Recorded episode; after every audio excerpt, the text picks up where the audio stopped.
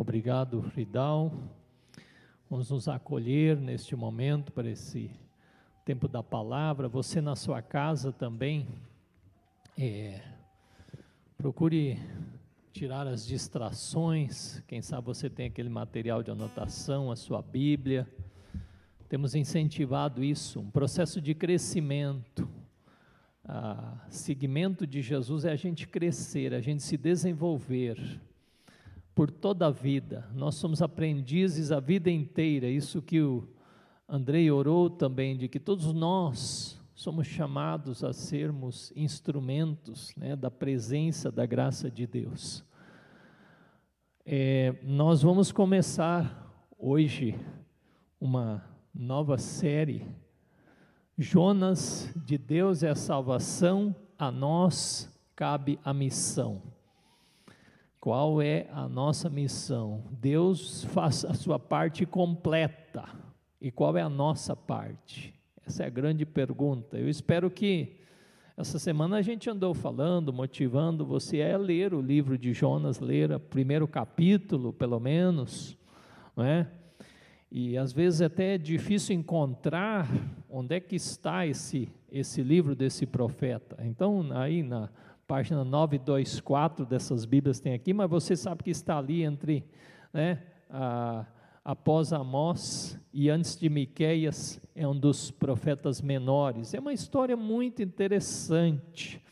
Nós vamos, é, nesses quatro domingos, falar cada capítulo. Hoje, o primeiro, chamado E Fuga. No próximo domingo, nas profundezas em oração. Depois, o capítulo 3, pregação irada, resposta inesperada. E por fim, o capítulo 4, conhecendo a Deus e a si mesmo. É? Mas toda o pano de fundo tem a ver com missão, com salvação. De Deus é a salvação. Nenhum de nós é capaz de salvar alguém. É Deus quem faz isso. Mas nós somos instrumentos, como eu já falei no início, nós somos instrumentos da reconciliação, do anúncio desta dimensão uh, do chamado que Deus tem para nós. Portanto, vamos lá, né? vamos olhar é, essa, essa história muito interessante, muito significativa e que queremos traduzir para os nossos, para os nossos dias, para o nosso tempo. Você encontrou Jonas aí? Sabe o que, significa Jonas? Pomba. Né? Pomba. É, é uma coisa interessante. Um, um, uma ave que voa por aí, que é um pouco doméstica, não é? Está no meio dos telhados, às vezes tem até demais. É, né?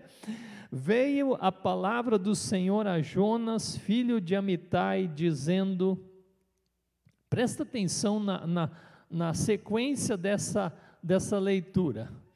Ah, Dispõe-te, vai à grande cidade de Nínive e clama contra ela, porque a sua malícia subiu até mim, sua maldade, sua ruindade. Jonas se dispôs, mas para fugir da presença do Senhor, para Tarsis, e tendo descido a Jope, achou um navio que ia para Tarsis, pagou pôs a sua passagem e embarcou nele, para ir com eles para Tarsis, para longe da presença do Senhor. Mas o Senhor lançou sobre o mar um forte vento e fez-se no mar uma grande tempestade, e o navio estava a ponto de, des, de se despedaçar. Então os marinheiros, cheios de medo, clamavam cada um ao seu Deus e lançavam ao mar a carga que estava no navio para aliviarem do peso dela.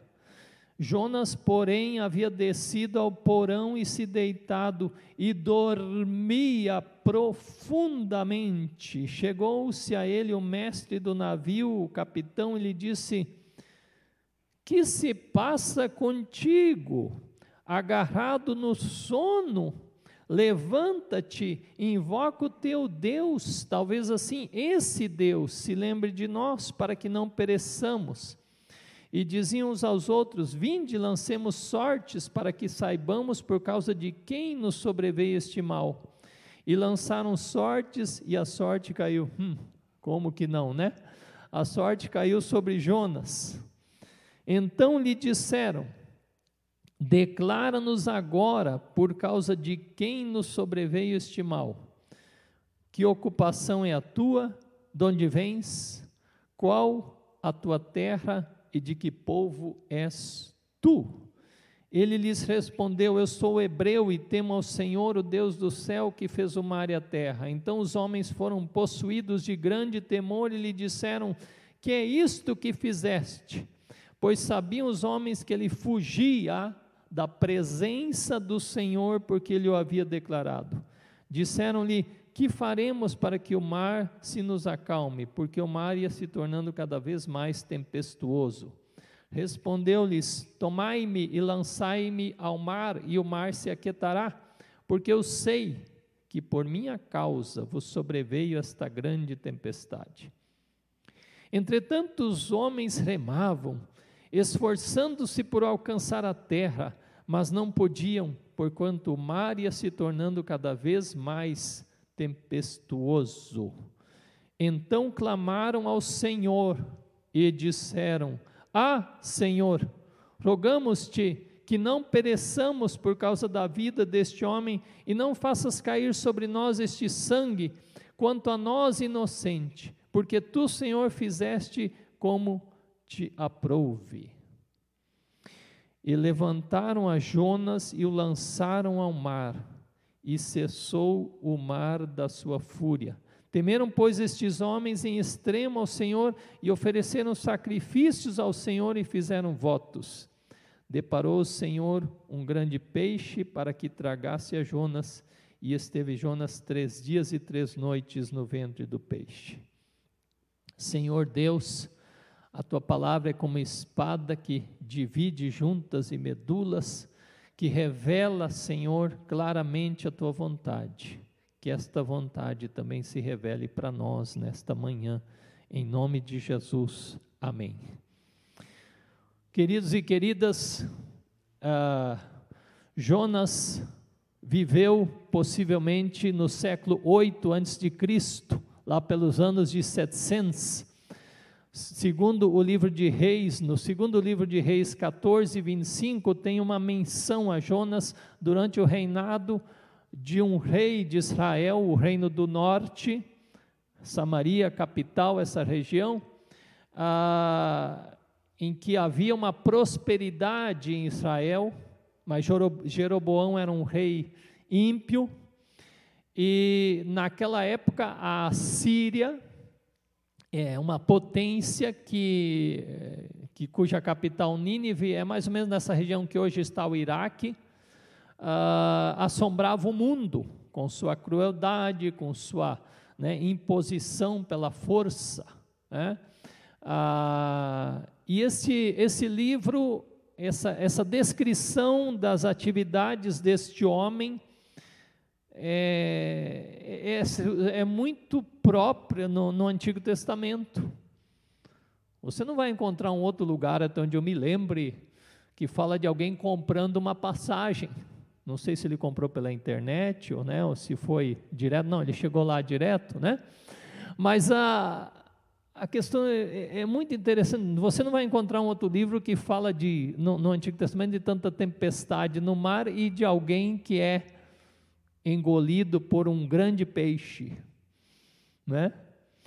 Mas é interessante que talvez a gente tenha que falar, uh, e além disso, fala de uma grande cidade chamada Nínive, uh, uma região metropolitana, talvez, uma região que que uma, uma cidade que extravasa, extravasava crueldade e impiedade, a ponto disso um pouco lembrar duas, é, duas cidades simbólicas da maldade que se chamam Sodoma e Gomorra. Esta é história só do grande peixe, de grandes coisas? Não. É na realidade uma história sobre o coração de Deus Presta atenção nisso. Essa é uma história sobre o amor de Deus para com respeito aos povos, aos pecadores, às nações, como alguém escreveu numa reflexão do Orando em Família. É uma história da declaração de que Deus não existe apenas para um povo exclusivo, mas que Deus quer que a sua mensagem de salvação, que conduz ao arrependimento, que conduz ao quebrantamento, que conduz a viver uma nova vida de justiça, Deus quer que essa sua mensagem seja, seja estendida ao mundo todo. Isso Jonas teve dificuldade de entender, como nós vamos conhecer na história. Portanto, a primeira questão que nós temos é que há um chamado de Deus. Como é que Deus chama Jonas? Jonas diz, ah, Deus diz aqui no versículo 2: Dispõe-te, dispõe-te e vai. É uma palavra que vem diretamente para este homem. Nós temos falado aqui em nossa igreja de que nós precisamos ouvir a Deus no nosso dia a dia. Jonas ouve a Deus e não se impressiona com isso, ou se impressiona de uma forma errada. Talvez muitos de vocês já em fases da sua vida estejam dizendo, eu tenho dito, eu queria tanto ouvir a voz de Deus para essa situação que eu estou vivendo. E é claro que a gente diz, a maneira fundamental com que Deus fala conosco é por meio da Sua palavra, que nós temos aqui. Você tem dificuldades de crer na Bíblia? Essa semana eu disse para uma pessoa aqui da cidade, que eu estava num lugar aí, tenho falado com essa pessoa, falei assim: não esqueça de ler a Bíblia, isso é o mais importante. Ouvir a Deus, ter a palavra de Deus com você, e, e é fantástico. Esse Jonas, filho de Amitai, a gente pode se identificar com ele porque é uma pessoa que tem fraquezas e dificuldades emocionais e espirituais. Nós não, né? Nós somos tudo bem certinho, está tudo em ordem conosco. Não, muito pelo contrário. Então a gente pode olhar para Jonas e pensar: é, esse é um cara que parece que, como às vezes se diz assim para uma pessoa, esse aí não tem jeito, né? Não tem mais como arrumar. Eu, na minha vida, olhando também o que Deus já fez na minha vida, eu penso radicalmente o contrário. Não existe pessoa nesse mundo, por pior que seja, por mais enredada que esteja, por mais enrolada que esteja na sua vida, por mais que tenha tomado decisões desastrosas, por mais que tenha uma instabilidade emocional é, de decisões que pensa agora acabei com a minha vida, nenhuma pessoa é, em qualquer situação do mundo, está fora do alcance do poder de Deus e de que Deus pode restaurar. E Jonas é um exemplo claro disso. Deus olha para esse homem, Deus o chama e fala para ele: dispõe-te, vai. Eu tenho uma tarefa, eu tenho um chamado para você. Eu tenho um chamado para você. E sabe, querido, querida, você que está em casa, o chamado de Deus não é exclusivo para uma ou outra pessoa especial. Deus tem um chamado para cada um de nós. Talvez você se pergunte por que eu estou na família que eu estou, né? Ah, eu tenho uma família terrível, mas por que você está lá como cristão? Talvez você se pergunte por que eu moro onde eu moro. Deus tem um chamado para você onde você mora, talvez com vizinho ou vizinha sua. Porque eu trabalho onde eu trabalho, Deus tem um chamado para você lá. Talvez você seja o único que ama e teme a Deus lá. E, e, Jonas talvez pergunte, mas Deus, eu entendi bem, tu queres que eu vá para um outro povo levar a tua palavra, né? Deus tem, Deus nos surpreende com o seu modo de nos chamar. Então Deus fala com Jonas e Jonas se dispõe, mas para fugir. ah, mas que coisa fantástica! E a gente não sabe, na verdade, aqui no primeiro capítulo, por que Jonas fugiu. Nós vamos saber depois. Isso aqui é uma história um pouco assim que você vai ficando com perguntas. Mas por que, esse cara fugiu? Eu não vou falar agora. Ah, mas o fugir aqui tem uma espécie de tino de rebeldia. Sabe aquele jeito nosso, às vezes, quando alguém fala para a gente fazer uma coisa, a gente faz exatamente o contrário? Às vezes tem casal que está em birra, né? Quando um casal, a pessoa pede uma coisa para a pessoa, ela fala, pois eu raiva, vou fazer justamente o contrário. Não é? E criança também às vezes tem isso. Não mexe, não é? mas exatamente o que pediram, para não fazer, vai fazer. Se você lê com atenção, se você prestou atenção em como esse versículo 3 está construído, é fantástico. A, a, o modo intencional com que esse versículo 3 é construído. Jonas se dispôs, opa, obedeceu. Sim, mas, aí vem o mas para fugir da presença do Senhor. E foi então a Jope, que era a região litorânea, né, lá da Palestina, aquela região lá, tinha um porto lá. E olha só que coisa fantástica, ele falou, aliás, antes diz assim: para fugir da presença do Senhor, para Tarsis. Sabe onde fica Tarsis? Ninguém tem certeza, mas uma coisa é certa: fica do lado oposto para onde Deus ia mandá-lo né? Talvez era lá na Espanha. Agora você imagina naquela época viajar daquela região ali, do começo do mar Mediterrâneo, ali na Palestina, num navio até Tarsis, até Espanha. Se bobeasse, cairia aqui no Brasil, né? Mas aqui, olha só como constrói. Ele se dispôs para fugir da presença do Senhor para Tarsis, e tendo descido a Jope, achou um navio que ia para onde? Ia para Tarsis. Olha que porta aberta, que maravilha! Eu quero fugir para Tarsis, eu vou orando, Senhor, que eu chegue lá em Jope e encontre o um navio que vá para Tarsis. E quando eu chego lá, na placa do navio está direto para Tarsis. Olha, Deus ouviu minha oração? Deus é maravilhoso! Você já fez umas jogadas dessa com Deus? Parece assim, tudo certinho. Deus ouviu a oração, lá está o navio para Tarsis, e então ele comprou, pagou o preço disso, sua passagem, embarcou nele para ir com eles para Tarsis. Tarsis aparece aí três vezes, e duas vezes aparece para longe da presença do Senhor. Jonas imaginava assim: eu vou sair da área de jurisdição do Senhor. Né? Eu vou sair da área de, como é que chama uh, no telefone?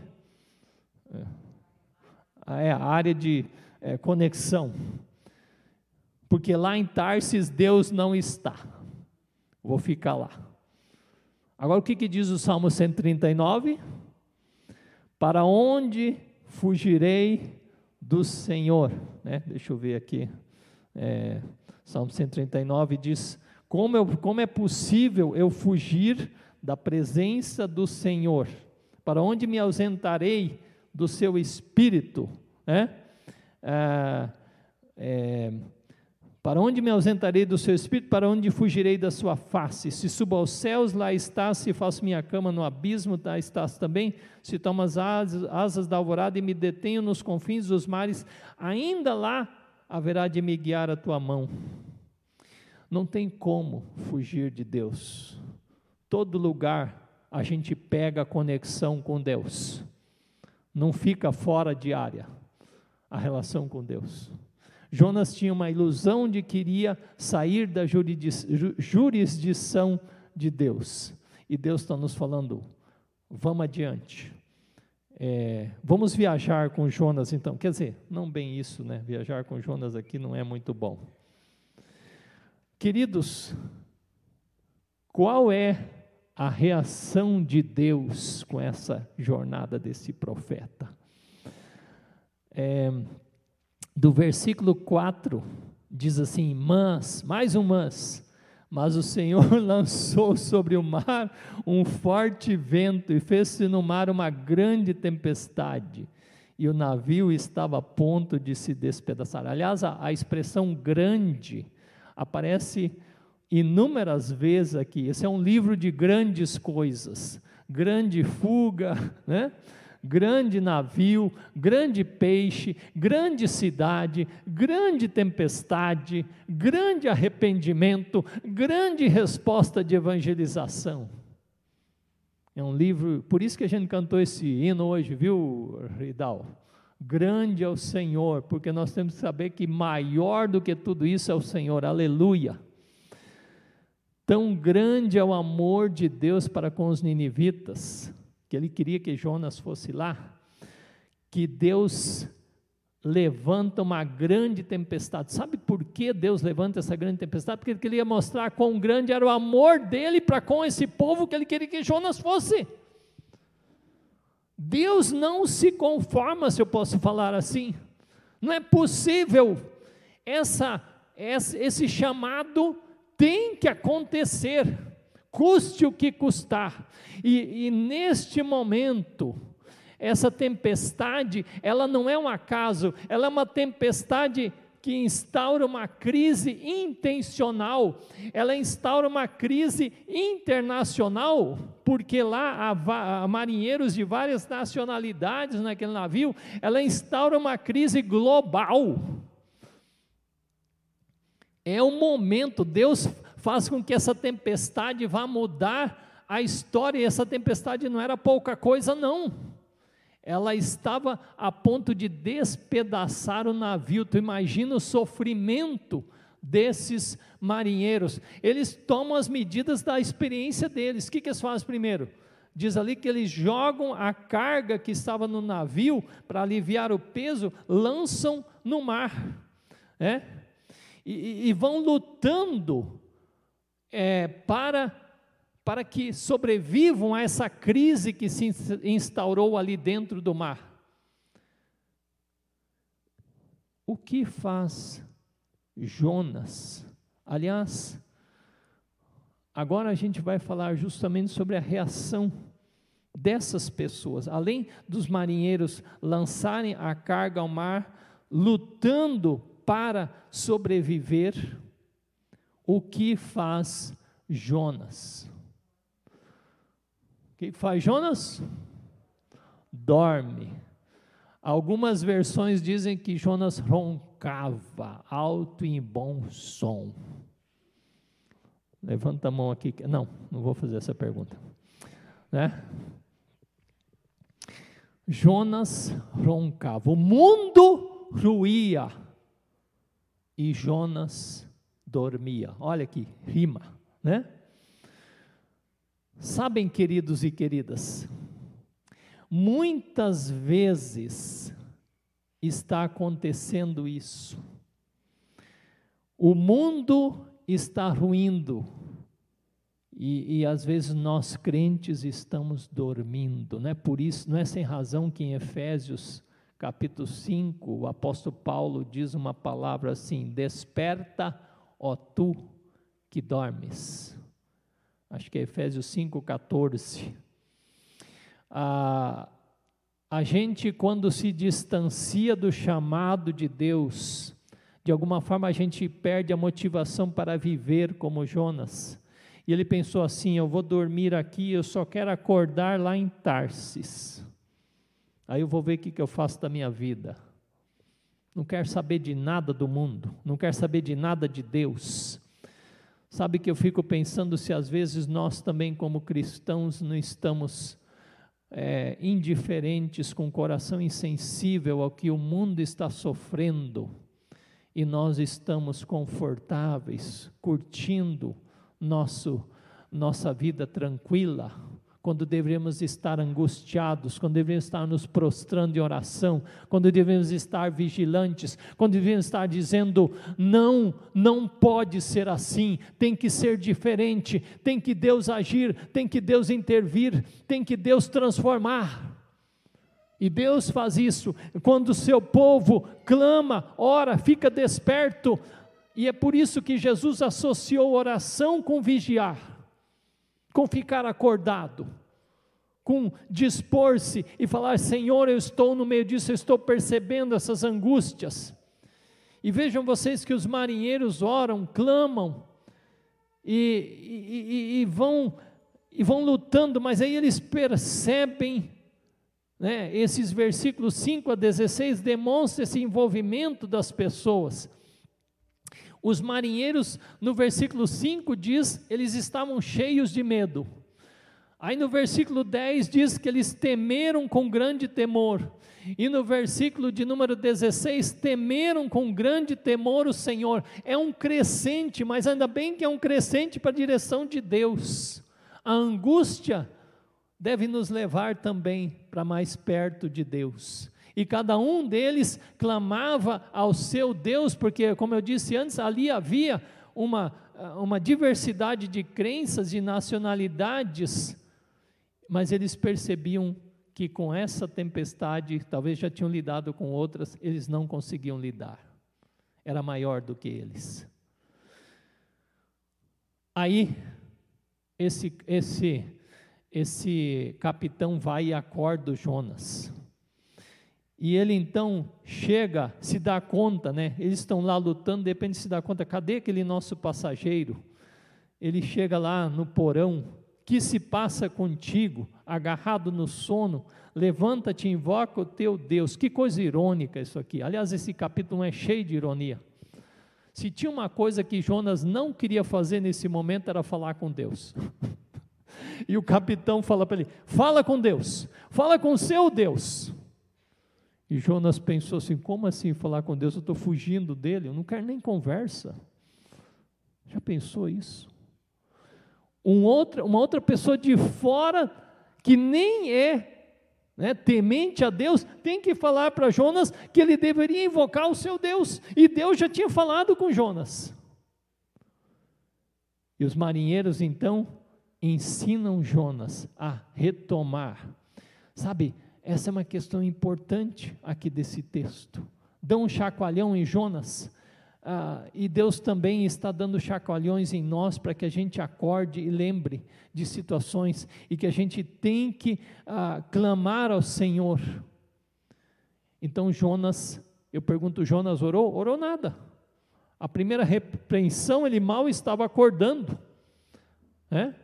ele não se incomoda com nada, e por isso a, a, questão segue, e eles perguntam então, a Jonas: Diga-nos, declara-nos, versículo 8, quem tu és, por que, que isso aconteceu, ah, qual a sua ocupação, de onde vens, com a tua terra e de que povo tu és. E aí Jonas fala: ah, Eu sou hebreu, que significava então uma nacionalidade específica, descendentes né, de Abraão, que viviam ali na Palestina, e temo ao Senhor. Agora presta atenção ele fala: E temo ao Senhor, o Deus do céu, que fez o mar e a terra. Aí Jonas tem que admitir que ele crê nisso. Como nós confessamos no credo apostólico: creio em Deus Pai, Criador do céu e da terra. Olha que coisa fantástica aqueles homens, talvez tinham alguns deuses entre eles, que eles criam que tinha um deus que talvez controlava o mar, um outro que controlava a agricultura, a chuva, a, a fertilidade. Jonas está falando que ele crê no Deus pleno, completo, único, sem igual. E, e, e quando ele, ele confessa isso, então esses homens são impactados. Eu faço uma pergunta aqui. As pessoas sabem quem você é no seu dia a dia? As pessoas sabem que você teme ao Deus que fez o céu e a terra, as pessoas sabem que você adora ao Deus que se revelou em Jesus Cristo, as pessoas sabem que você serve ao Deus e que conhece a Sua palavra como orientação para a sua vida. Mesmo em desobediência, Jonas tem que confessar esta sua é, relação com Deus. E, aí, uh, um autor disse assim, um autor que eu estava lendo essa semana sobre esse, esse, esse livro, Era como que se os marinheiros estivessem dizendo assim: Jonas, quem tem um Deus como esse seu Deus, tem todas as opções de vida, menos a opção de fugir dele. Que loucura é essa que você está fazendo, homem?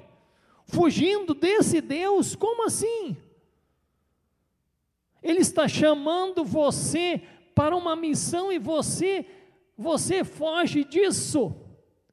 Se você se esse é o Deus que você serve e adora, você tem mais é que correr na direção dele, você tem mais é que dizer: Senhor, estou aqui para te servir, Senhor, estou aqui para colocar minha vida nas tuas mãos, e que essa seja também a nossa, a minha, a sua oração. Senhor, não quero fugir de você, eu quero dizer, Senhor, que privilégio que eu tenho, eu quero correr na sua direção. E aí diz no versículo 11, 12, o que que, é, é, o que que nós vamos fazer, porque esse mar vai se tornando cada vez mais tempestuoso, essa, essa expressão se repete, né? Enquanto estão ali conversando, a situação está cada vez mais dramática, enquanto eles não resolvem a situação. Que faremos? E Jonas diz: Meus queridos, eu tenho que admitir, tudo isso aqui que está acontecendo é por minha causa. Não é porque vocês são ruins, não é porque vocês são impiedosos, não é porque vocês ah, levantaram com o pé esquerdo, não é nada disso. Aliás, nós temos muitas vezes uma tendência de jogar a culpa das situações nos outros. Nós temos que sempre perguntar primeiro qual é a minha, a nossa responsabilidade pela condição das situações que nós vivemos. Porque no fundo, no fundo, todos nós somos responsáveis pelas tragédias desse mundo, porque o pecado também habita em nós e misericórdia, Senhor. E Jonas então diz: Eu sei que é por causa de mim. E este homem que foi chamado por Deus para ser bênção para os outros, acaba sendo uma razão de angústia e de sofrimento para os outros. E essa é uma pergunta que nós precisamos nos fazer nesse dia. Nós que somos chamados para ser bênção para os outros, para ser luz e sal da terra, nós estamos cumprindo esse chamado ou estamos justamente sendo o contrário? Nós estamos causando sofrimento e angústia para os outros. Pensa sobre isso. Pensa sobre isso. Que legado nós temos deixado na nossa vida? Será que nós temos entendido que Deus tem nos chamado para sermos bênção para os outros? Ou nós temos causado sofrimento para os outros? Esse é um chamado. Deus chama. E, e eu então eu, eu deveria ser bênção para os outros. Como foi, conta uma história na Bíblia de um Naamã que estava leproso, havia uma menina hebreia na casa dele, lá na Síria. Essa menina foi bênção para a vida de Naamã, porque apontou onde ele iria encontrar a solução para a sua angústia. Nós somos chamados a ser bênção como o profeta Elias, que também recebeu esse chamado, dispõe-te vai. E quando Elias foi lá para a casa de uma viúva, nada faltou naquela casa, porque Elias foi bênção naquela casa. Nós podemos ser bênção como Jesus, que ao estar, por exemplo, na casa de Zaqueu, a vida daquele homem um publicano, um cobrador de impostos, um homem que era amaldiçoado por muitos, a vida daquele homem foi transformada. Então, o que Deus está falando para mim e para você por meio da história de Jonas é que nós somos chamados para ser bênção onde quer que a gente esteja, ser instrumento de Deus para trazer bênção.